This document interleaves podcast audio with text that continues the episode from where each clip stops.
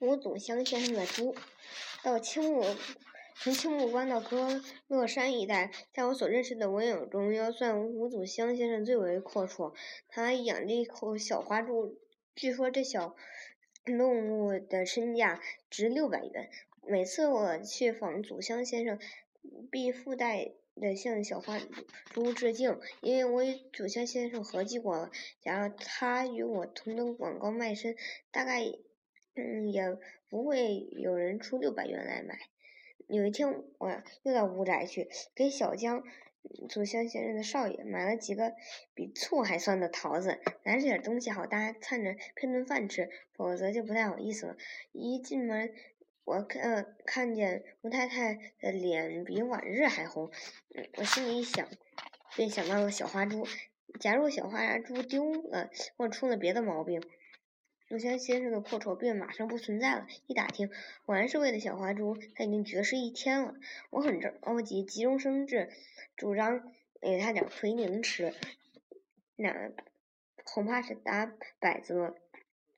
大家都不赞同我的主张。我建议把他抱到床上盖被子睡一觉，大汗也许就好了。既然知道不是感冒呢，这年月的猪比人还娇贵呀！大家还是不赞成。后来把猪医生请来了，我颇兴奋，要看猪怎么吃药。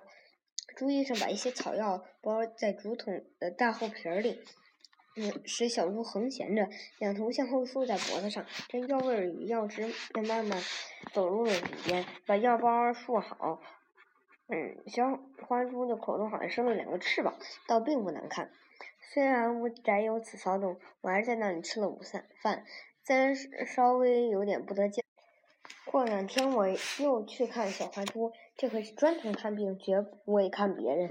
我现在知道猪的价值有多大。小花猪口中已无那个药包，而且也吃点东西了，大家都很高兴。